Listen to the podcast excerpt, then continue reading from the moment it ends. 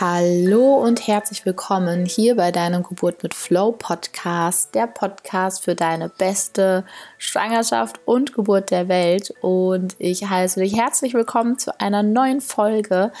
Ich habe heute einen so, ach ja, einen so wundervollen Geburtsbericht. Ich habe mit der Carola gesprochen über die Geburt ihres vierten Kindes und bei ihr so außergewöhnlich. Sie hatte bei den ersten beiden Geburten ihrer Kinder jeweils einen Kaiserschnitt. Also es bedeutete, sie brachte zwei Kaiserschnitte mit.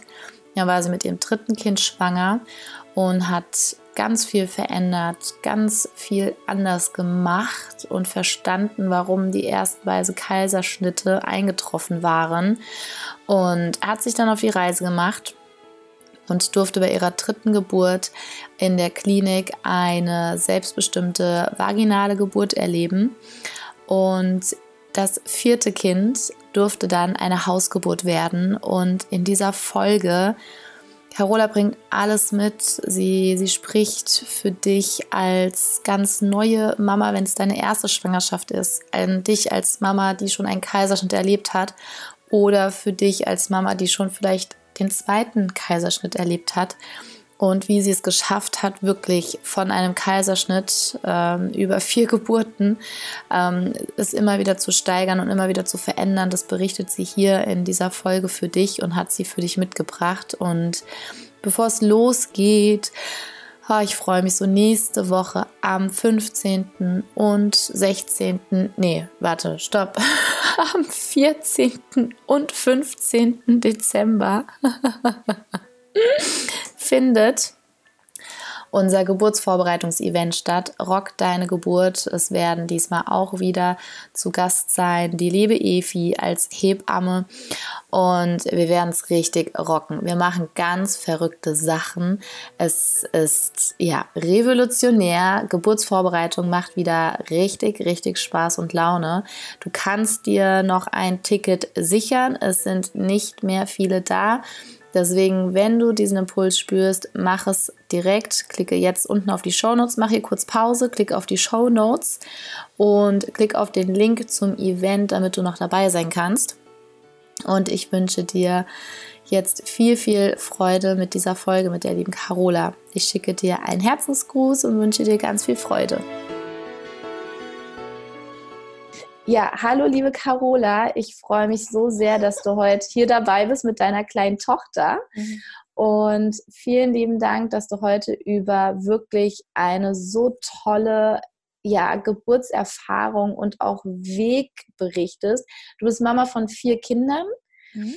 Und ich finde es total spannend. Du hattest mir ähm, kurz berichtet gehabt, du hattest zwei Kaiserschnitte, dann hattest du eine klinische Geburt, wenn ich es richtig verstanden habe, beim dritten Kind mhm. und eine natürliche klinische Geburt, mhm. also natürliche Geburt nach Kaiserschnitt. Ja. Äh, für alle, die es noch nicht kennen, man sagt dazu VBAC und bei dir war es ja dann eine VBA2C. Also was bedeutet oh, va vaginale V Uh, birth für also Birth Ja, ja, genau, genau, Birth und irgendwie danach nach sechs After Cesarean, ah, genau. Genau, after mhm. Cesarean, genau, ja. danke. Und dann hast du es halt after two Cesarean, ne? Genau. Ja. Und auf also, Englisch sagt man dazu ja auch VBAC, also das kommt ja auch aus dem amerikanischen Raum, ne? Deswegen. Genau, genau, genau. Angenehmer, das so auszusprechen. Auf je, ja, auf jeden Fall. Ähm, ich persönlich finde, im Englischen ist es auch, wenn man, ne, wo wir sagen, gebären, ist im Englischen giving birth, wo ich sage so, oh Gott, das ist ja, oh, das ist so tiefgründig tiefgründig. Ja, ja Carola. Ähm, ich finde, es ist so interessant, weil ich erlebe das ganz oft, dass Frauen auch zu mir kommen und sagen, ja, ich habe bei der ersten Geburt einen Kaiserschnitt erlebt und ich bin jetzt wieder schwanger. Und ähm, es gibt so ein Gerücht, was umherschwingt, einmal Kaiserschnitt, immer Kaiserschnitt. Und das, mhm. Ja, und deswegen ist mir dieser Geburtsbericht von dir so, so, liegt mir so am Herzen, weil der so Mut macht, weil der Hoffnung bringt, dass wenn ich einmal einen Kaiserschnitt erlebt habe und in deinem Fall ja sogar zwei, dass das, dass das nicht ausschließt, dass auch für dich eine natürliche Geburt möglich sein kann. Mhm. Und Carola, für mich ist es total wichtig einzusteigen, wenn du möchtest, von ähm, wie das kam, vor allem was du verändert hast von der zweiten Geburt, wo du ja wieder einen Kaiserschnitt erlebt hattest, zur dritten Geburt. Also wie hast du es geschafft, diesen Mut zu haben, etwas anders zu machen und die Hoffnung nicht aufzugeben? Ähm, ich glaube, das kam vor allem dadurch, dass ich ähm, nach dem zweiten ungeplanten und ungewollten Kaiserschnitt dann irgendwie das Gefühl hatte, dass das nicht ähm, richtig gelaufen ist. Nach dem ersten habe ich das nicht so sehr in Frage gestellt und gedacht, ja, oh, das lief nicht gut, die haben mich gerettet. Ähm, wie okay. wunderbar, dass ich in diesem mhm. tollen Krankenhaus war. Mhm. Und nach dem zweiten Mal habe ich gedacht, das kann ja nicht sein, dass es immer so läuft. Äh, was genau ähm, war da jetzt äh, die Ursache dafür, dass ich offenbar meine Kinder nur per Kaiserschnitt bekommen kann? Und dann mhm. habe ich angefangen, danach zu googeln, äh, nach äh, natürlicher Geburt, nach Kaiserschnitt und auch nach Erfahrungsberichten, ähm, die mir so ein bisschen das Gefühl geben, mich darin zu bestärken, vielleicht hätten diese Kaiserschnitte eigentlich gar nicht sein müssen. Und ähm, dieses Gefühl hat sich dann auch ziemlich schnell in mir so manifestiert, dass ich gesagt habe, wenn ich noch ein Kind bekomme, dann bekomme ich das vaginal. Und ich werde das so vorbereiten, dass das alles gar nicht eintreten kann, was da die letzten Male eingetreten ist. Und da war mir schon klar, dass ich an allen Schrauben drehen muss, die da beteiligt sind. Also sowohl die Auswahl des Krankenhauses als auch die Begleitung, als auch die Vorbereitung und überhaupt erstmal die Frage klären musste für mich, was genau hat zu diesem Kaiserschnitt geführt? Nämlich nicht dieser, äh, ja, dieser fehlerhafte Geburtsverlauf, ja. sondern die äußeren Parameter, die mich in diese Ecke gedrängt haben, dass es dann keine andere Option mehr gab, als dieses Kind da aus mir rauszuschneiden. Und mhm. ähm, mir war dann relativ schnell klar, woran es auch lag und was da die beiden Male auch sehr schief gelaufen war. Und äh, da war ich vor allem bei der Erkenntnis, dass die Herangehensweise an Geburt, so wie die im klinischen Umfeld hier in Deutschland stattfindet, einfach ganz widersprüchlich ist. Also dass es überhaupt nicht zur Geburt passt. Und ich bin ein guter, also ich bin sehr, also ich liebe Wissenschaft und Forschung und ähm, ich ähm, habe gar nichts gegen Schulmedizin, aber in dem Fall passt es einfach nicht zu dem, ja zu der Krankheit, nämlich Geburt. Das ist halt, ja. das könnte nicht widersprüchlicher sein. Und dann wurde mir klar, dass ich, wenn ich in Ruhe meine Kinder bekommen will, mich auf jeden Fall diesem klinischen Umfeld nicht aussetzen darf. Oder dass ich mhm. jemanden brauche, der dieses klinische Umfeld quasi für mich regelt oder von mir fernhält und mich davor beschützt sozusagen. Und die Ärzte nur im Hintergrund wenn absolute Notwendigkeit eintritt, natürlich sagen dürfen, so jetzt ist Leben in Gefahr, jetzt müssen wir das machen. Aber ja. ähm, genau, und so habe ich das dann auch eingestellt bei der dritten Geburt, dass ich da rangegangen bin. Ich habe erst ein ganz anderes Krankenhaus ausgesucht, habe mir eine Beleghebamme gesucht mhm. ähm, und war dann zum Geburtsplanungsgespräch auch mit einem Zettel, wo drauf stand, äh, Sektion nur bei Lebensgefahr, Punkt. Alles andere kommt nicht in Frage. Die Ärztin hat es dann hat mich schnell verstanden und wusste, worum es mir ging, hat die anderen Geburten mit mir durchgesprochen, hat dann gesagt, ähm, Lebensgefahr wäre für sie jetzt ein bisschen ne, zu extrem. Sie würde mhm. sich auch das Recht rausnehmen, in anderen Fällen eine Sektion anzuraten, aber im Großen und Ganzen würde sie schon verstehen, worum es mir geht. Okay. Und ähm, ja. ja. da habe ich mich dann auch sehr sicher und aufgehoben gefühlt, auch mit der Beleghebamme, dass ich wusste, die, die wissen genau, worum es hier geht und ähm, die sind nur als Backup alle da. Mhm. Und so hat es dann auch wunderbar geklappt. Alles, was biologisch vorher bei den anderen Geburten für mich in Frage gestellt wurde von den Ärzten, ähm, hat sich überhaupt als total unproblematisch herausgestellt. Ne? Ja. Willst du uns verraten, was das war?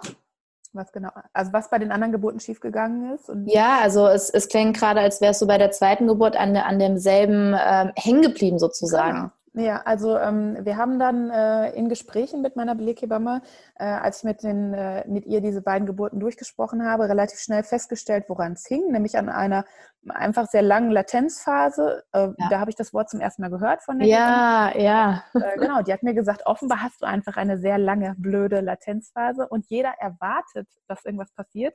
Und es ja. passiert aber noch gar nichts. Ja. Und ähm, bei mir war es dann aber jedes Mal so, dass die Blase halt schon gesprungen war. Mhm. Und ähm, dass dann die Kliniken immer irgendwie ja dadurch äh, nervös geworden sind, dass die Blase gesprungen war und ähm, also ich war immer termingerecht, es war immer 39. Woche bei allen Kindern, 38, 5, 4, 3, 4. Also wirklich. 5, 4, 3, 4. Ja, ja genau. Ähnliche Zeit, konnte, ne? Ähnliche ja, Brutzeit, ja. Genau. Ich konnte es auch immer sehr gut vorhersehen, wann es dann losgeht und so. Und ähm, insofern habe ich mir immer gar keine Sorgen gemacht, wenn die Blase geplatzt war, weil ich wusste, ich bin termingerecht, es ist alles super entwickelt, mir geht's ja. gut. Äh, was ist jetzt hier der Stress? Und dabei in den ersten beiden Geburten war diese Klinik, hat diese Klinik ich weiß nicht, ob das immer noch so ist, aber zu dem Zeitpunkt hatten die so ein zwölf Stunden Zeitfenster mhm. nach gesprungener Blase. Ja. Und danach wollten die, dass das Kind raus ist. Und mhm. ähm, als diese zwölf Stunden dann vorbei waren beim ersten Kind, haben die auch wirklich sehr doll angefangen, mich unter Druck zu setzen. Mhm. Und heute weiß ich, dass ja Druck bei Geburt ja, also das ist ja, kann man auch lassen, ne? Das hat ja. keinen guten Effekt. Und ähm, die haben dann angefangen, MBUs zu machen und solche Geschichten. Und äh, letztendlich haben sie dann gesagt, und das werde ich auch nie vergessen, äh, jetzt sind irgendwie 14 Stunden rum, entweder machen wir jetzt den Kaiserschnitt in Ruhe, das war dann nachmittags irgendwann, oder ähm, wir machen den heute Nacht als Notkaiserschnitt, denn das sieht nicht so aus, als würde da jetzt nochmal sich irgendwas maßgeblich ändern. Ne? Da war ich bei zwei Zentimetern oder so, war ich. Weiter war ich da nie. Ja, ja. Genau. Und ich, also ich vermute auch, es wäre nie besser geworden äh, oder wäre nie weiter vorangegangen, denn in dieser Situation konnte ich mich auch mhm. einfach da schon gar nicht mehr drauf einlassen. Ne? Ja, klar, weil das ist ja im Prinzip so, so ähm, schon beschlossen und, ne? Genau, in so eine Ecke gedrängt und auch so verkrampft und so ängstlich, ja, dass ich aus ja, heutiger ja. Sicht weiß, das hat auch dem Geburtsvorgang schon total entgegengestanden. Auf ne? jeden Fall. Ja, jeden und Fall. also bei mir hat sich irgendwann auch rückblickend der Eindruck so ein bisschen aufgedrängt, dass ähm, die Klinik damit diesen Kaiserschnitt auch ganz gerne äh, ja, verursachen klingt vielleicht zu fies, aber die haben den schon irgendwie selber herbeigeführt. Also mhm. Ne? die haben ihren Teil definitiv zu beigetragen. Genau. Ich weiß, was du meinst. Mhm. Ich bewege mich ja dann auch oft auf sehr dünnem Eis. Ne? Ja. Und gleichzeitig ist es ja so, es spricht ja für sich, würde ich sagen, auch ähm, Stern TV hatte eine Umfrage gemacht, da ging es um, um Geburten, um auch Gewalt bei der Geburt. Und da war ich entsetzt, dass ähm, 10.000 Frauen haben an der Umfrage teilgenommen und 40 Prozent davon haben angegeben, also 4.000, dass sie Gewalt unter der Geburt erlebt hatten.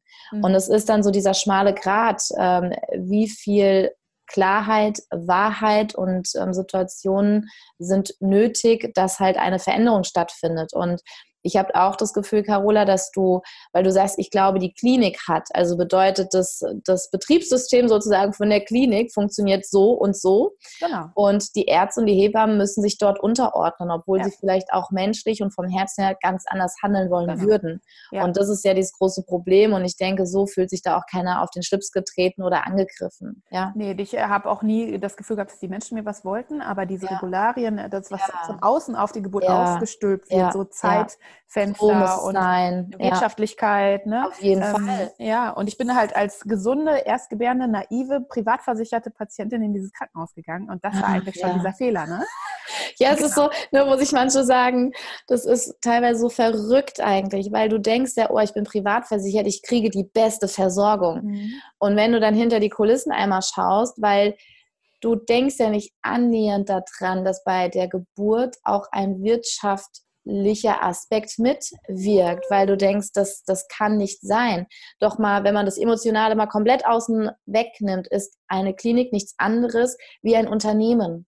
Genau. Und wenn sich das System nicht ändert, dass für eine natürliche Geburt, unabhängig wie lange sie dauert, pauschal, ich glaube, es war so ein Betrag von 400 bis 500 Euro, gegeben wird mhm. und für einen Kaiserschnitt, der in kürzester Zeit erledigt wird, planbar ist. Also ich würde doch auch als Unternehmerin oder auch als Mama oder sonst irgendwie was, würde ich doch auch lieber wohin fahren, wo ich weiß, da bekomme ich mein Essen innerhalb von da und ich fahre nicht irgendwo hin und kriege irgendwo mein Essen und ähm, vergeude da eine Menge Zeit und habe dann irgendwie ne, nicht das, was ich wollte, so ungefähr. Und dass die halt für einen Kaiserschnitt das Fünffache, das Sechsfache dafür bekommen, ist das aus dem wirtschaftlichen Aspekt total nachvollziehbar. Und ja, wenn du dann noch privat versichert bist, ne, mhm. dann, oh cool, Super. Genau. Ne? Ja, richtig. Und ich habe natürlich äh, eh, elendig lange in deren Augen diesen Kreißsaal blockiert, ohne ja. dass das irgendwie Geld gebracht hätte. Und ich ja. war stark belastet ja. und total verunsichert und ich habe die mit Sicherheit auch total genervt. Ne?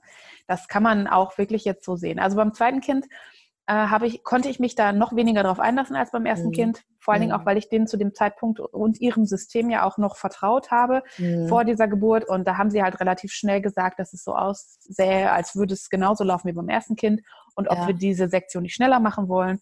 Und ja. da war das dann also wirklich ratzifatzi erledigt. Ja. Und dann im Nachgang habe ich gemerkt, dass es mir nicht gut tut, mhm. gelaufen ist. Mhm. Meine ersten beiden Kinder hatten auch dolle Anpassungsstörungen. Ah, also, okay. Also äh, jetzt nicht irgendwie wirklich klinisch, aber die haben halt sechs Monate wirklich nur gebrüllt. Das war okay. also mhm. sehr auffällig und ähm, hatten ja. aber keine medizinischen Probleme. Ne?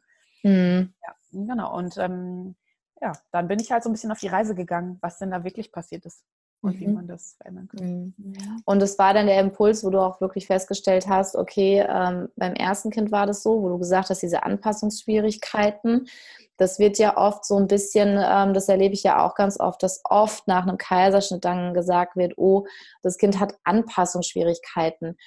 Und ähm, sei es körperlich, also wirklich, ne, das wird dann irgendwie unter so einem, ähm, das klingt ja erstmal nicht so schlimm. Ja, ich habe ein bisschen Anpassungsschwierigkeiten. Ne? Aber da gibt es ja eine Skala von wirklich Atemprobleme und wirklich von ähm, traumatische Geburtserfahrung fürs, mhm. fürs ne, was sie dadurch leben, die Kleinen, ja. Also ist ja wirklich diese Skala und es wird dann immer so abgetan, ja, das hat einfach nur, Kind hat einfach nur ein paar Anpassungsschwierigkeiten, so Motto, das verwächst sich, ja, mhm. das geht von alleine irgendwie wieder weg. Und mhm. war das dann für dich der Impuls zu sagen, hey, irgendwo muss es doch was anderes geben? Ja, ich habe vor allen Dingen auch das Gefühl gehabt, dass diese also die Kinder hatten keine, weißt du, die Abgartests waren gut, es war nichts ja. Medizinisches, ne?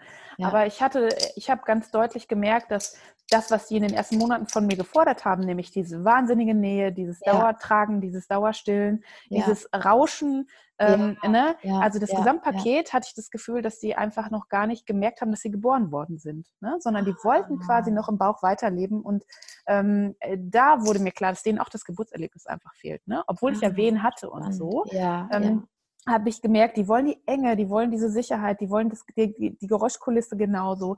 Und mhm. ähm, da, das war für mich echt so ein Moment, wo ich gedacht habe, ja, das, die haben das auch nicht gecheckt. Ich habe das auch nicht gecheckt, dass ja. das Kind jetzt aus mir raus ist. Und äh, also rein rational kann man das als Frau natürlich dann eher verstehen als jetzt der Säugling, aber auch mir haben da Hormone gefehlt und so. Ja. Ich hatte auch immer sehr große Stillschwierigkeiten mhm. ähm, und das macht so ein Kaiserschnitt natürlich auch noch schwieriger durch die Immobilität und so. Ne? Ja. Und also so gesehen waren meine, die ersten beiden Wochenbetten auf jeden Fall echt grauenhaft. Also das mhm. war ganz schlimm irgendwie. Ne? Ja. Ja. Und hattest du dich dann so auf den Weg gemacht gehabt, schon ähm, in, dann erst bei der dritten Schwangerschaft oder auch schon davor? Nee, in der dritten Schwangerschaft. In der dritten Schwangerschaft ähm, dann. Genau. Habe ich mir sofort dann die Beleghebamme gesucht, ganz am Anfang, und ähm, mhm. bin dann in die eine Klinik gegangen, von der ich wusste, die ist im Umkreis die, die die zwei Kaiserschnitte quasi akzeptiert in der Vorgeschichte. Sehr gut. Ja. Und ähm, da arbeitet eben auch diese Hebamme, mit der ich mich dann getroffen mhm. habe.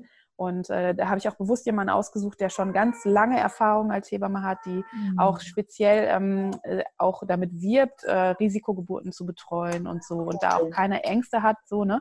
Ja. Und die hat auch von vornherein gesagt, ach, ähm, wenn es jetzt nur darum ging, dass die alle zu ungeduldig waren und die Latenzphase zu lang war, dann gibt es ja kein Problem. Ne? Ich habe ja keine Beckenfehlbildung oder irgendwie sowas diagnostiziert bekommen. Es gibt ja eigentlich nichts. Es war nichts da, ne? wo man jetzt genau. hätte sagen können, ah, okay, das könnte sein, das. Ne? Genau. Ne? Und deswegen hat sie auch gesagt, ja, dann können wir doch erstmal alles versuchen. Und wenn es nicht läuft, dann ist der OP ja vier Meter entfernt. Also ne, die hat da auch der Klinik vertraut und ähm, das war dann gut. Ja, die Klinik war da auch sehr unbeeindruckt von, muss ich auch im Nachhinein sagen. Also ich glaube, es denken viel zu viele, dass es gar nicht möglich ist, aber wenn man mal gezielt nachfragt, mhm. dann ähm, sind die Kliniken vielleicht auch gar nicht dem Ganzen so abgeneigt. Ne? Also ja. jetzt, wenn man sich die die guten aussucht, sag ich mal. Die ja, und, freundlichen. Ja, und sich vielleicht auch nicht direkt ähm, von der ersten Klinik dann entmutigen lassen. Mhm. Weil dann war das noch nicht die. Genau, dann ist es nicht ja. die richtige, das ist ganz klar. Und ja. man kann vielleicht auch einen Weg in Kauf nehmen. Ne? Also ich bin jetzt, ich hatte jetzt, äh, also das ist jetzt nicht so wahnsinnig weit weg gewesen, aber zu, sagen wir mal, Rush-Hour-Zeiten schon bis zu einer Stunde Fahrtweg. Ja. Das habe ich aber in Kauf genommen, weil ich wusste, dann fahren wir halt nicht so spät los, wenn es jetzt halb sieben ist, ne? Morgens, genau. weiß ich. Mhm. Dann fahren wir lieber ein bisschen eher und so, wobei ich mir geschworen habe, nie wieder zu früh in diesem Krankenhaus aufzutreffen, sondern erst, wenn es wirklich losgeht und die Latenzphase vorbei ist.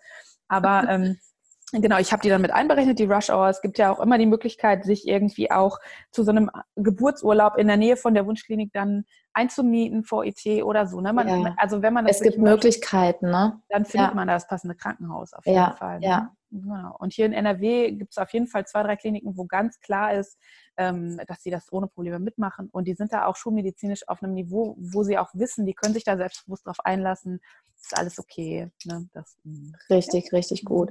Und von deiner ähm, inneren Einstellung, Vorbereitung her, was hast du anders gemacht? Also ähm, die Gespräche mit der Beleghebamme haben mir sehr dolle geholfen, das klarzukriegen, mhm. was überhaupt falsch gelaufen ist. Wir haben uns auch die mhm. Geburtsjournals dann schicken lassen aus dieser mhm. ersten Klinik. Mhm. Ähm, das, äh, da habe ich viel mit ihr drüber gesprochen. Dann habe ich eine Bindungsanalyse gemacht in der mhm. Schwangerschaft. Ähm, das hat mir auch geholfen, weil ich das Gefühl hatte, dass ich mich auch, ähm, dass ich eine andere Bindung zu dem Kind schon aufbauen kann und wir das als Team auch besser schaffen. Ja, ja. Ähm, und Was bedeutet äh, Bindungsanalyse, wenn man das jetzt als erstes mal hört? Also ich hatte ähm, davon erst erfahren, wie die Mia schon auf der Welt war. So, ich sage, okay, beim nächsten Kind auf jeden Fall eine Bindungsanalyse. Wie ja. ist das denn? Auch ja. aufgrund der Erfahrung her. Nur nimm uns da gerne so ein bisschen mit in deine Welt. Was, ähm, was, was versteht man unter dieser Bindungsanalyse? Also die Bindungsanalyse ist, ähm, ich würde mal sagen, so ein meditativ-therapeutischer. Ansatz, mhm. die vorgeburtliche Beziehung zwischen Mutter und Kind. Ähm, ja, also nicht ja auch zu stärken, aber überhaupt erstmal richtig herzustellen. Denn die Annahme, dass man vor der Geburt quasi ja jenseits von ich streiche den Bauch oder ich spreche mit dem Kind eigentlich keinen Kontakt herstellen kann und das Kind erst kennenlernt, wenn es da ist, das wird dadurch so ein bisschen ausgehebelt und man bekommt wirklich ein anderes Gespür dafür. Ich wusste zum Beispiel, dass mein Sohn ähm, auf jeden Fall auch äh, ganz entspannt ist, sich da gut drauf einlassen kann. Und äh, ich hatte auch schon ein sehr gutes Gefühl dafür, ihn zu kennen und ähm, darauf zu zählen zu können, dass er da auf jeden Fall mitmacht äh, bei der Geburt und da auch seinen Teil zu leistet. Und das macht einen als Mutter auch sehr viel äh, selbstbewusster, wenn man dann in die Geburt geht. Ne? Ja, ja, ja, weil du auch wahrscheinlich dann auch so durch diese durch diese Bindung hast, wir sind hier das Team, wir genau. schaffen das und du mhm. stehst dann nicht nur für dich ein, sondern viel ähm, bewusster auch für, de, für dein Baby, für dein genau. Kind, ne? wo du sagst, okay, wenn es hier jetzt gerade nur mich gehen würde, okay, nur ich weiß, er hat was anderes vor. Ne? Genau. Wir, wir ja. machen das und äh, mir geht's gut und ich habe dieses Bewusstsein dafür. Ja. Und dann habe ich noch ähm, mir ein Hypnobirthing-Buch bestellt mhm, cool. und das mit der CD ja. dann selber zu Hause ja, gemacht. Ja. Ähm, und das ähm, finde ich, also, die, die, also diese Hypnosezustände an sich, weiß ich nicht, ob ich die damals so richtig gut hingekriegt habe, aber es hat mir zumindest ein Gespür dafür gegeben, wie man sich auf Geburt einlassen muss. Mhm. Denn mein mhm. Hauptproblem war bei den ersten beiden Geburten auf jeden Fall, dass ich ähm, selber auch zu früh bereit war, die, bei den Kaiserschnitten einzuwilligen, weil ich immer das Gefühl hatte, ich komme jetzt auch hier auch mit den Wehen auch gar nicht mehr klar. Ja. Und ähm, ich brauchte auf jeden Fall irgendwas, was mir hilft, ähm, mit den We die Wehen besser verarbeiten zu können mhm. und ähm, so, dass ich dann auch weniger Angst vor dieser Situation hatte. Und da hat mir mhm. äh, die gesamte Hüggenbirth Herangehensweise auch wirklich erstmal die Augen geöffnet, was wichtig ist, um in so einen Flow zu kommen und um mhm. Geburt auch mitmachen zu können und sich nicht nur als Opfer da zu sehen dieser Schmerzen und so, ne? Ja, dass du so hilflos irgendwie dem jetzt ausgeliefert genau. bist, ja. ne? Und du musst da jetzt durch und ne? Ja, das hat also alles Sinn und Zweck, das ist alles gut und richtig so, das sind gute Schmerzen und das, ja. ähm, diese Herangehensweise hat mich auch erstmal so ein bisschen in eine andere Richtung gebracht. Ähm, genau, ich hatte trotzdem total viel Respekt davor, ne? Ja. aber ähm, ich würde heute sagen, während ich bei den beiden ersten Geburten ja nie über zwei Zentimeter hinausgekommen bin, die ja früh dann beendet wurden, ähm, war ich auf einer Schmerzskala schon oft über die zehn gefühlt hinaus und habe gedacht, mhm. also ich kann das jetzt auch hier auch gar nicht weiter mhm. ertragen. Mhm. Bei der ähm, vaginalen Geburt, also in der Klinik der dritten, war ich vielleicht mal ab und zu bei einer neuen. Deswegen haben wir uns kurz vor Schluss auch noch für eine PDA entschieden, weil ich Angst hatte, mhm. so in Panik zu geraten. Ja, genau. Ja. Ähm, genau, da hat die Hebamme hat immer gesagt, du brauchst es nicht, wir sind schon fast fertig, ist alles okay, ist, du schaffst es. Und ich so, doch, ich will trotzdem, ich will trotzdem. Und sie haben die ganz niedrig dosiert, die war dann auch ja. zu der Austreibungsphase schon wieder weg und so. Ja, also das haben sie wunderbar gemacht. Mega ähm, schön. Genau, ja, vielleicht hat sie verstanden, dass der Körper das vielleicht gar nicht braucht, sondern dein Kopf der ja. Kopf braucht, ne? Mhm. weil da sonst wieder war so, oh, wenn das jetzt noch wieder, dann könnte wieder es in, in eine ganz andere ja, Richtung gehen. Genau. Ne? Ja, genau. Und bei der, ähm, bei der Hausgeburt ähm, habe ich auch nochmal einen Kurs vorher besucht für Hypnobirth und da würde ich sagen, bin ich um eine, über eine 7 auf der Schmerzskala nie hinausgekommen. Wow. Ja. Und ähm, jetzt auch heute, aus heutiger Sicht, würde ich diese Geburt überhaupt nicht als anstrengend, belastend oder schmerzhaft wow. bezeichnen. Ne? Also es war viel. Arbeit, das ist klar. Das ist so, ja. du, du trägst ja einen Erfahrungsschatz in dir. Ja, ich rede da auch viel drüber. Du, das ist ja. ja, das mhm. ist ja großartig. Auch so von, ähm, wenn man mal sagen wird, okay, da hat jemand alles mitgemacht, Carola, also von, das ist so dieser, dieser lebende Beweis, was möglich ist und was, mhm. was da ist. Und mhm. das ist ja wundervoll. Ja, das war auch echt ein großes Thema in meinem Leben, würde ich sagen. Es hat mich sehr viel beschäftigt, sehr viel ja. bewegt. Ich habe viel gelesen und ja. Äh, ja. Mhm. Ja, und jetzt also auf diese Hausgeburt konnte ich mich einlassen, weil ich wusste, es gibt im Prinzip nichts, was dagegen spricht. Ne? Ja. Und, ähm, mein Umfeld davon zu überzeugen, war sehr schwierig. Also meine Eltern haben, also mein Vater nicht so sehr, aber meine Mutter war wahnsinnig ängstlich mit den beiden mhm. Sektionen in der Vorgeschichte und konnte sich da nur ganz schwer darauf einlassen. Mhm. Aber letztendlich habe ich allen gesagt, ich habe mich gut informiert, ich habe ein gutes Backup. Meine Frauenärztin findet es okay. Die Beleghebamme, die damals dabei war, kommt jetzt nach Hause. Die kennt mich von dieser Geburt. Ne? Wow. Ne? Ähm, ja. es, ich, ist, ich bin gut betreut. Niemand rät mir davon ab. Und es sind ja. wirklich Experten, keine, keine ja, ja, keine Doktor oder so, ne? kein Schamane, der da kommt und trommelt. Also ja, und dann letztendlich konnten sie sagen, okay, dann unterstützen wir dich und beten, dass alles gut geht. Und es musste keiner beten. Ne? Das war total ungefährlich. Ja, betet ihr für euch, für mich braucht genau. ihr es nicht. Mich braucht ihr nicht beten, ich schaffe das auch so. genau. Ja. Wow. Also mhm. sehr beeindruckend, Carola. Vor allem, auch, wie schön, weil das war gerade meine ähm, erste Frage ge gewesen zur Hausgeburt, weil ja auch, es ist ja schon herausfordernd, eine Hebamme zu finden, mhm. die dich nach einem Kaiserschnitt ähm, auch mit dir eine Hausgeburt auch durchgeht und ähm, das auch mitverantworten kann, weil sie ja auch damit dabei ist. Und mhm. Ähm, deswegen freut es mich so sehr, dass es die Hebammen gibt, die das weiterhin unterstützen und wie, wie schön, dass sie bei, ja klar, sie hat dann auch den Referenzwert schon für sich gehabt ne? und das ist auch ganz klar, für sie war das wahrscheinlich ganz klar, was beim ersten und zweiten Mal hätte anders sein können, mhm. ähm, aufgrund ihrer Erfahrung und wo du halt auch wieder ähm, bestätigt bekommst, dass die wahren Experten natürlich wir sind als werdende Mama, doch die besten würde ich sagen, Unterstützer, Berater, Begleiterin, wirklich die Hebammen einfach sind, ja. Ja, auf jeden Fall. Vor allem die Hebammen, die noch dieses alte Wissen in sich mhm. tragen, die davon überzeugt sind, dass die Frauen aus ihrer eigenen Kraft ich würde mal behaupten, das sind die Hebammen, die nicht sagen, ich habe heute zehn Kinder auf die Welt gebracht. Genau. Sondern die ja. vielleicht sagen, ich habe heute zehn Frauen da unterstützt und begleitet, begleitet, ihre Kinder zur Welt zu bringen. Ja, genau. Weil, eine gute Hebamme macht eigentlich gar nichts, ne? Also genau. unsere Hebamme hier hat auch gar nichts gemacht. Die hat, ja, ganz genau. Hat es ne, so für sich so ein bisschen äh, beobachtet, was ich tue und ab und zu mal gesagt, so jetzt tu dir mal die Ruhe an, verlass mal den Raum, sei jetzt mal ein bisschen für dich. Ne? Ich hatte ja. hier sehr viel Trubel, meine Tochter war auch dabei und so. Aber ähm, wow, wie schön. Ja, also da hat sie die richtigen Tipps gegeben ja. und dann an ein, zwei Stellen hat sie gefragt, ob sie mal untersuchen darf, einfach um für sich so einen Anhaltspunkt zu haben. Aber okay. ich, alleine schon die Art der Wehen und so hat ihr genug Aufschluss darüber gegeben, dass es gut läuft. Und wow. Wow. Und was hast du für einen Unterschied? Hast du einen Unterschied festgestellt zwischen den Kindern? Ja, die äh, Kind 3 und 4 haben nicht geschrien.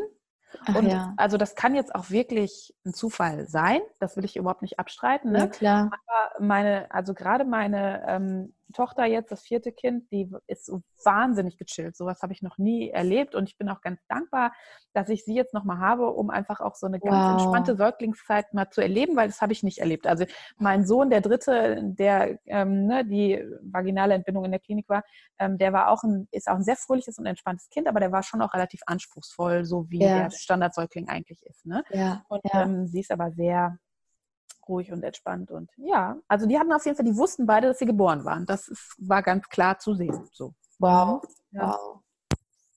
Ah, das ist so, ich ja, finde, es ist so, ach ja, mir geht da gerade so das Herz auf, weil es ist wie so, wie so auch, ähm, weißt du, das, das Leben schenkt dir dann auch etwas für, für den Weg, den du gegangen bist, weil ich kann mir schon gut vorstellen, dass es ist nicht schön, mit dem Ganzen sich nochmal auseinanderzusetzen. Ja, es, es, ist, es kann belastend sein, wenn du anfängst zu hinterfragen, oh, hätte ich da was verhindern können? Hätte ich mit anderem Wissen da etwas mhm. ähm, anders machen können, wo ja dann oft auch viele Frauen das Problem wirklich haben nach einem ungewollten Kaiserschnitt, dass sie sagen, oh, ist da was passiert, was ich hätte verhindern können? Und mhm.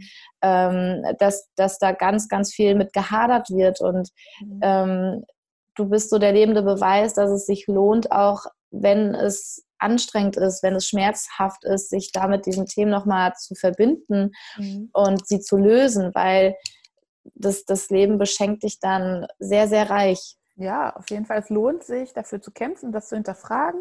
Das ja. ist so, aber ich bin auch grundsätzlich jemand, der das eigentlich mit allem macht, immer mhm. und auch ja. immer und auch immer bis zum Ende recherchiert und so. Also ähm, ja, aber ich habe, äh, also ich hatte nie das Gefühl, versagt zu haben. Ich weiß aber, dass das in dieser ähm, Generation Frau, ungewollter Kaiserschnitt ähm, ja. oft ein Thema ist. Ähm, ja. Das hatte ich nie. Ich war immer eigentlich eher gefühlt wütend auf das äh, System, in das ich da geraten bin. Mhm. Also auch nicht speziell auf die Menschen, aber auf dieses mhm. System und diese Klinik. Mhm. Und ähm, genau, und äh, deswegen wollte ich auch auch sozusagen der Welt äh, beweisen und mir beweisen, dass es eben auch anders geht und dass es schön geht und dass es gar nicht ähm, ja, so laufen muss. Ne? Genau. Ja. Wundervoll. Ja, Wirklich wundervoll, toll. Carola. Und von der Hausgeburt, du hast eben gesagt gehabt, ja, meine Tochter war auch noch dabei. Also es war ja dann die vierte Geburt. Mhm. Das ähm, fragen ja auch oder viele oder für manche ist es ja unvorstellbar, dass ein Kind bei einer Geburt mit dabei sein könnte, weil wir oft noch dieses ganz furchtbare Bild im Kopf ja, haben. als was ganz Schreckliches ja. und es blutet und um Gottes Willen und so. Ja, ja, ja. Ja, also ich muss sagen, sie war jetzt sieben, ne? Und sie hat es aus eigenem Antrieb äh, gefragt. Ich wow. habe ihr das nicht irgendwie aufgedrückt. Ja, ne? ja klar aber also das war eben äh, sehr früh Thema und ich glaube, dadurch ist die Idee mit der Hausgeburt auch tatsächlich weiter gereift, weil ich wusste, in einem Klinikkontext wird es vielleicht auch schwierig, mhm. sie dabei zu haben. Ne? Mhm. Und ähm, ich habe ihr dann gesagt, wenn wir das Kind zu Hause bekommen können, dann kannst du gerne dabei sein, wenn du möchtest. Und dann war aber klar, dass gewisse Rahmenbedingungen erfüllt sein müssen, dass sie genau. einen Backup braucht, eine Betreuung ja. braucht und sich auch ja. entsprechend ihrer Bedürfnisse verhalten kann. Ja. Und letztendlich war sie der, während der Austreibung auch gar nicht, wollte sie nicht dabei sein, weil ich da schon zu, zu laut war. Ja, weil ja. wir schon darüber gesprochen hatten, dass das, dass das nicht schlimm ist, dass wenn man schreit oder diese Schmerzen, ne? Genau, genau. Sondern dass das eher, ja. ich habe das mit einer Bergbesteigung Besteigung für sie verglichen, dass das anstrengend ist und man schimpft und man schimpft, aber wenn man oben ist, dann hat es sich gelohnt, da hochzuklettern sozusagen. Ja, und sie hat dann auch während der, ja, weiß ich nicht, während der ersten drei, vier, fünf Zentimeter, als es noch nicht so richtig schlimm war, hier zu Hause Ne, anders als in der Klinik, wo ich zum gleichen Zeitpunkt schon völlig am Ende war, ne, ja. von meinem mhm. Schmerzempfinden her, mhm. hat sie schon zu mir gesagt, also Mama, der Weg den Berg rauf, der ist noch ganz schön lang, du schreist noch gar nicht so. ja, und dann, äh, genau, also hat sie, als es wirklich ne, knackig war, war sie dann in ihrem Zimmer und hat mit Oma Barbie gespielt. Aber als ich aufgehört habe zu schreien, und das Kind anfängt zu schreien, war sie innerhalb von 20 Sekunden dann halt oh, mir, wie ne? schön. Und das war, ähm, wie schön. Ja, sie hat sie auch abgenabelt und so. Ähm, wow, ja, oh mein Gott, wie toll. schön. Ja. Mhm. Oh, wie schön. Oh, da kriege ich hier fast Pippi in den Augen. Oh Gott, wow. Vor allem auch, ähm, dass da, da merkst du halt auch dran, dass die Kinder sich dann selber dann auch zurückziehen, wenn sie halt auch merken, okay, ja, jetzt, jetzt, ne, wo, wo man dann auch genau merkt, so, nee, das ist mir gerade zu viel oder auch nicht oder okay, ja, jetzt komme ich wieder oder, also das ist wunder, wunderschön, Carola. Genau, und ich hatte, also für mich war wichtig, dass ich auch mit ihr bespreche, dass wenn ich das nicht möchte, dass sie in dem Moment dann daneben ist, dass ich ihr das auch sagen ja. kann. Ne? Ja, ähm, ja, aber letztendlich war ich so mit mir selber beschäftigt, dass mich das eigentlich fast gar nicht interessiert hat. Ne? Und ich hatte explizit mit ihr besprochen, wenn, wenn dir das zu viel ist, dann gehst du einfach. Ich muss dir das dann nicht sagen, sondern du machst es für dich. Ja, und das war super. Und sie hat mit der Hebamme die Plazenta untersucht und ähm, Gott, ja. wie schön. Es gibt auch ein Foto, da ist sie quasi die erste, die sie dann nackt auf der Brust hat. Sie hat sich dann sofort ausgezogen, nämlich ins Bett Nein. gelegt. War voll oh mit Käseschmiere dann. Oh, und dann hat sie gesagt, schön. Mama, ich habe diese ganze Babyschmucki auf mir drauf. Und dann hat die Hebamme gesagt, das ist super, das ist die beste Creme, die du kriegen kannst. Und reib dir das mal ein. Wow. Und dann hat sie eingecremt und war dann erstmal gar nicht mehr duschen. Und so. oh, Ach, Caro, also das ist ja auch wie schön. Ja, also wirklich total gut. Und ich hoffe einfach, also das war ein großer Teil dieses ganzen, dieser Reise auch für mich, dass ja. ich das irgendwie auch ein bisschen weitergeben kann. Und ähm, klar, anderen Frauen sowieso, ja. ne, aber eben auch meiner Tochter, die jetzt Voll. in einer Gesellschaft aufwächst, wo Geburt was ganz Gefährliches und Furchtbares ja. ist, auf jeden ja. Fall das Skalpell nebendran braucht. Und ähm, ich möchte, dass sie jetzt äh, eigentlich so ein inneres Wissen in sich trägt, was sagt, Geburt ist keine Krankheit. Ich schaffe das prima, mir muss da keiner reinreden. Ich weiß genau, was gut für mich ist. Und ähm, ja, das, äh, sie ist dann auch am nächsten Tag so in die Schule gegangen und hat gesagt, guck mal, ich habe ein Stück Nabelschnur dabei. Oh nein, wie geil. und alle so, was? ja, ich habe gesagt, lass es aber in dem Gefrierbeutel, du musst es da ja jetzt nicht unbedingt dann auch rausholen. Ja, Ja. ja. und das war ein großes wow. Thema in dieser, die war ja in der ersten Klasse zu der Zeit und ähm, das war ein großes Thema für die Klassenlehrerin auch, die fanden das auch mega spannend, das zu begleiten und so. Äh, wie groß, ey. Schau mal, Carola, und das finde ich ist, wo Magie entsteht. Mhm. Du hast dich auf diesen Weg gemacht. Und wir machen, wir denken ja manchmal, wir machen das nur für uns oder was, was mache ich schon für einen Unterschied? Ne?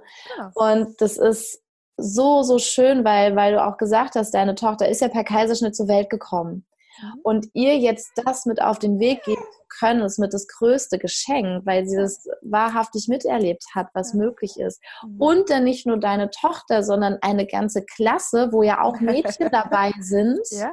Mhm. Und, und auch Mütter. Wir und auch der, Mütter. Auf mich ja. sind ja Mütter auch zugekommen. Also sowohl welche, die jetzt selber auch noch Kinder bekommen werden, ja. mit ähnlichen Geschichten, als ja. auch Mütter, die mit ihrer Kinderplanung abgeschlossen haben und gesagt haben, ähm, äh, mir Fragen gestellt haben und dann rück, rückblickend dann an diesem Punkt waren im Gespräch mit mir, mit mir und gesagt haben, ja, schade, eigentlich hätte es auch bei mir anders laufen können. Ja, ja, ja. Also ja. Carola, wunderschön. Das ist, wir sind, ähm, wir machen nicht nur für uns diese, diesen Weg, sondern wir, wir sind da ein, ja, ein, ein ganz wichtiges Puzzleteil. Ja, auf jeden Und Fall. Das ist wunderschön. Ja. Carola, wenn uns jetzt ähm, eine Mama zuhört, die zum ersten Mal schwanger ist, was würdest du ihr gerne mit auf den Weg geben wollen?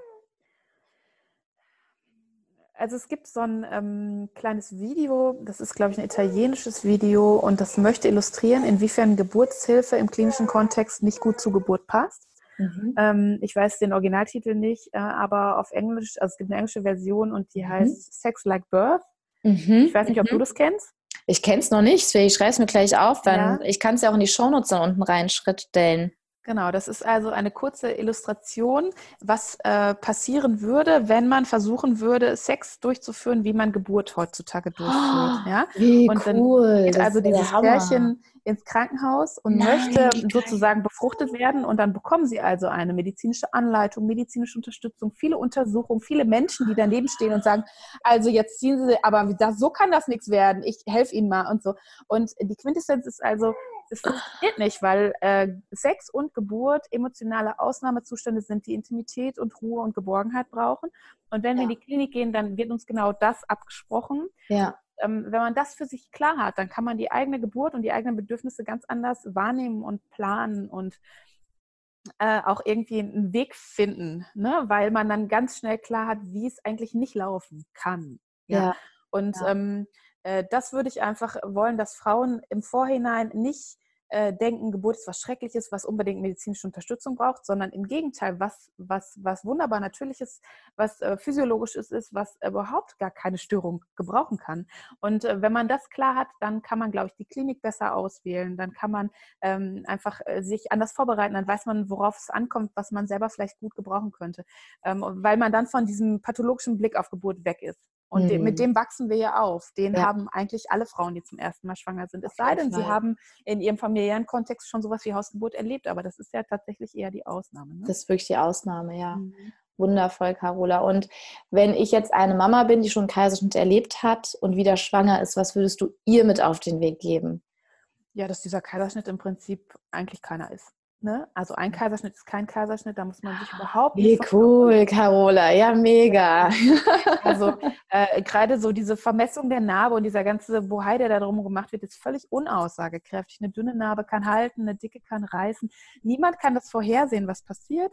Und ich finde es okay zu sagen, ich brauche äh, medizinisches Backup. Die Gebärmutter ja. wurde schon mal geschnitten, aber dann bitte so, dass es wirklich nur ein Backup ist und nicht das Szenario an sich. Ne? Ja. Und dann kann man sich da auch nochmal ganz von neu darauf vorbereiten nochmal ganz von neu drauf einlassen und diesen Kaiserschnitt einfach auch mal vergessen. Der ist im Prinzip nicht da.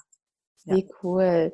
Das ist, das ist stark. Ähm, ein Kaiserschnitt ist kein Kaiserschnitt. Ja, Mega cool. So. Mega also ich musste cool. ja auch wirklich in die dritte Geburt gehen mit dem Credo, zwei Kaiserschnitte sind keine ich Kaiserschnitte. Wollte sagen, ich wollte jetzt sagen, so, okay, wir gehen mal einen Schritt weiter. Mhm. Wenn ich jetzt eine Mama bin, die zwei Kaiserschnitte erlebt hat, was würdest du ihr da auch mit auf den Weg geben? Ja, dass, ähm, dass es natürlich äh, ein gewisses Risiko einer Ruptur gibt, dass das nach zwei Kaiserschnitten aber nicht wahnsinnig viel höher ist als nach äh, keinem Kaiserschnitt. Ne? Mhm. Also ähm, ich habe da, da gibt es ja diverse Bücher auch zu, meine Wunschgeburt zum Beispiel von Ute Taschner. Genau. Das da ja die Risiken relativ gut aus. Das kann man sich alles angucken. Ich habe mir die Zahlen angeguckt und wusste, Also das erhöht sich um 0, irgendwas oder vielleicht um ein Prozent oder irgendwie so, aber es ist total zu vernachlässigen, denn wenn man sich auf der anderen Seite mal die Risiken anguckt, die eine dritte, also eine Re-Resektio per se schon in sich birgt, ja, ja zum Beispiel das ja. Risiko, die Gebärmutter abzugeben, an Blutungen oder Infektionen ja. oder sonstigen Komplikationen zu sterben, die sind prozentual schon so viel höher als Krass. diese kleine Erhöhung des Rupturrisikos durch den zweiten Kaiserschnitt, dass es eigentlich rein rechnerisch, logisch überhaupt gar keinen Sinn macht, die Re-Resektio zu wählen. Ja, ja, wow, mega cool, Carola. Ja, das Buch, das liegt hier bei mir schon. Es ist so, ach, ich habe gefühlt, glaube ich, noch zehn Bücher, die ich lesen will. Ich habe sie schon mal alle hier und gucke jetzt, okay, okay, okay. Ja. ja, also ich habe da jetzt einen riesen Fundus, aber der ist jetzt gerade eben auch ähm, bei einer von den Klassenlehrerinnen meiner Tochter, die hat jetzt wow. im Oktober ihr erstes Kind bekommen und hat dann mich Ach, gefragt nach Literatur und da konnte ich direkt diesen ganzen Stapel dann ähm, weiterreichen. Der liegt dann da jetzt noch rum, aber genau, da sind zum Beispiel bei ähm, Ina May Gaskin ja, natürlich als absolute, Figur, ja. genau, ja. Superhebamme, ne? alles, was sie geschrieben hat. Ja. Dann ist auch eins, das. Ähm, Kann man mir vorstellen, von dem Michel Audin. Ja, genau. Also der wird oft zitiert. Ich glaube aber, der hat, äh, von dem hatte ich kein eigenes dabei. Ähm, aber es war auf jeden Fall noch ähm, Spiritual Birth oder irgendwie mhm. so. Also auf jeden Fall Bücher, die diese spirituelle Seite durchaus auch wertschätzen. Ich bin selber ja. gar kein, wirklich keine Freundin von Räucherstäbchen und so, sag ich mal. ja. Aber ähm, Geburt, also Geburt hat einfach eine spirituelle Komponente. Ja. Das kann man nicht abstreiten. Das ist genauso wie wenn wir auch sterben, hat es auch eine spirituelle Komponente. Genau, richtig. Ja. Und das kann man auch schulmedizinisch durchaus auch gelten lassen, dass das in dem Fall dann so ist. Ne? Und dass man es auch ähm, respektieren muss. Ja, ja. ich muss gerade lachen wegen den Räucherstäbchen, weil wie ich meine ersten Kurse gegeben habe, ähm, saßen alle und da habe ich gedacht so, oh, ich habe meine Klangschale und die Räucherstäbchen vergessen, so als Running Gag so als Scherz. Alle so, mm. ne? Ich so, war ein Spaß. Ja, ich meine, für Geburtsvorbereitung ist es vielleicht sogar total okay. Ich wollte mit Ich weiß, ne? ganz, ganz klar, Carola, ich hm. weiß ganz genau, was du sagen willst, weil manche, ähm, ich erlebe das oft, wenn ich sage, was ich mache oder wenn ich dann ähm, im Nachhinein gefragt habe, ja, ähm, rein aus Interesse, warum hattest du kein Interesse? Warum hat dich das nicht ähm, irgendwie ähm, ge, ja, dieses Interesse geweckt. Ne? Und wenn sie, ja, das, das, was du machst, das ist mir zu esoterisch oder das ist mir zu, ja, ich kann damit nicht so wirklich was anfangen. Ich weiß nicht so richtig, was es da ist. Und ähm, ich glaube, ich bin da nicht so der Typ für, wo ich dann so, ah, okay, interessant, weil mit Esoterik hat es gar nichts zu tun. Mhm. Überhaupt nichts. Also genau, gerade die Form der Vorbereitung. So, ne? Genau. Ja, genau. Es wirkt so, aber äh, das äh, bestreitet halt eben einfach die Tatsache, dass Geburt tatsächlich auch was Esoterisches hat irgendwie. Ja, ne? ja. Und ähm, das steht gar nicht im Widerspruch zu Schulmedizin oder zur genau. Wissenschaft an sich, sondern das ist einfach wirklich so. Ja, jetzt hast du keine Lust mehr. Ja. Ich wollte gerade ja. auch sagen, Carola, ich habe das Gefühl, es ist, es ist rund. Ich danke dir wirklich von Herzen. Ja, ähm, diese Folge wird so vielen Frauen wirklich helfen, einen anderen Blick zu bekommen, sich anders vorzubereiten und ganz, ganz viel Mut zu bekommen, zu sagen, hey, das ist jetzt nicht ähm, das, was mir bevorsteht. Ja. Mhm. Genau, ich habe auf jeden Fall auch eine Einladung von so einem kleinen Krankenhaus hier in der Nähe bekommen, was ich dann als Backup äh, geplant hatte, falls, ich falls die Hausgeburt verlegt werden muss. Mhm. Ne? Für den dann nötigen Kaiserschnitt habe ich gedacht, okay, brauche ich auch nicht weit fahren, da bleibe ich dann hier. Ja, ja, klar. Ja. Und ähm, da habe ich natürlich ein Geburtsplanungsgespräch auch mit denen gehabt. Und äh, die haben mich auch gefragt, ob ich eventuell auf Infoabenden schon mal was wow, erzählen cool. würde, gerade wenn es darum ja. geht, wie bereite ich mich sinnvoll auf eine Geburt vor, wie wähle ich den Geburtsort und das ist ja eigentlich die knackige Frage, ja. die alles entscheidet. Ne? Und ähm, ja, genau. Also ich fühle mich da auf jeden Fall auch ähm, ja, bereit und berufen zu, auch irgendwie mitzuarbeiten, dass das vielleicht doch irgendwie nochmal besser wird in Deutschland. Ich wünsche mir das auch für meine beiden Töchter, dass es ähm, ja. ne, nicht alles ja. so den Bach untergeht. Ja, ja. Wir, wir, sind dran, Carola. Wir sind dran. Wir arbeitet daran, das ist gut. Ja. Und deswegen vielen lieben Dank für deine Unterstützung. ja, gerne. Ich äh, wünsche dir auch viel Erfolg weiterhin. So, du Liebe, ich danke dir sehr fürs Zuhören und für deine Zeit. Und bitte hinterlass dem Podcast eine positive Bewertung. Damit kannst du auch ja, mit dazu beitragen, dass diese mutmachenden Berichte, Geschichten einfach weiter in die Welt getragen werden, damit es nicht heißt, einmal Kaiserschnitt, immer Kaiserschnitt, damit es eine Veränderung geben kann, nicht nur für dich, sondern auch für deine Kinder und für ihre Kinder. Und damit schicke ich dir einen Herzensgruß. Warte nicht lang, Sei bei Rock Deine Geburt dabei. Herzensempfehlung. Es wird so gerockt. Es wird der absolute Hammer. Und ja, lass gerne hier noch bitte eine kurze, ein kurzes Feedback für den Podcast da oder schick auch diese Folge gerne weiter an eine Freundin. Und ich wünsche dir einen wunderschönen Tag. Ich schicke dir einen Herzensgruß, deine Jennifer von Geburt mit Flow.